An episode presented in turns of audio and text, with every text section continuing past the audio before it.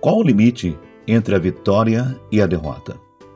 Em se tratando de ganhar ou perder, sempre o que vem primeiro em nossa mente é que vamos ganhar.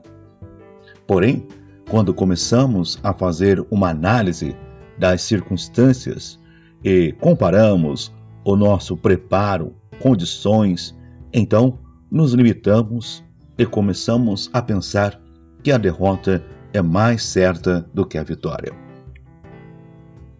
Porém, o limite entre a vitória e a derrota é muito pequeno, quase imperceptível pois é apenas a forma em que olhamos para cada situação. Se ficarmos focados no que vamos enfrentar, certamente vamos fracassar. Porém, se focarmos na recompensa após a vitória, então já temos 90% de chance de alcançarmos a vitória.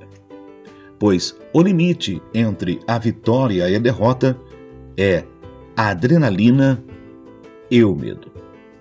Se formos corajosos, audaciosos, iremos mais longe do que imaginamos. Então, nunca olhe para o fracasso ou a derrota no passado.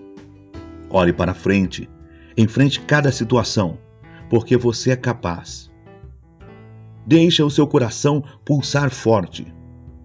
Lute, encha de coragem e não desista pois a sua vitória está bem próxima. Para você, um forte abraço e um beijo no coração. E até a próxima mensagem. Ah, você ainda não está inscrito no canal? Então inscreva-se. Deixe o seu like e compartilhe com os seus amigos. Tchau, tchau.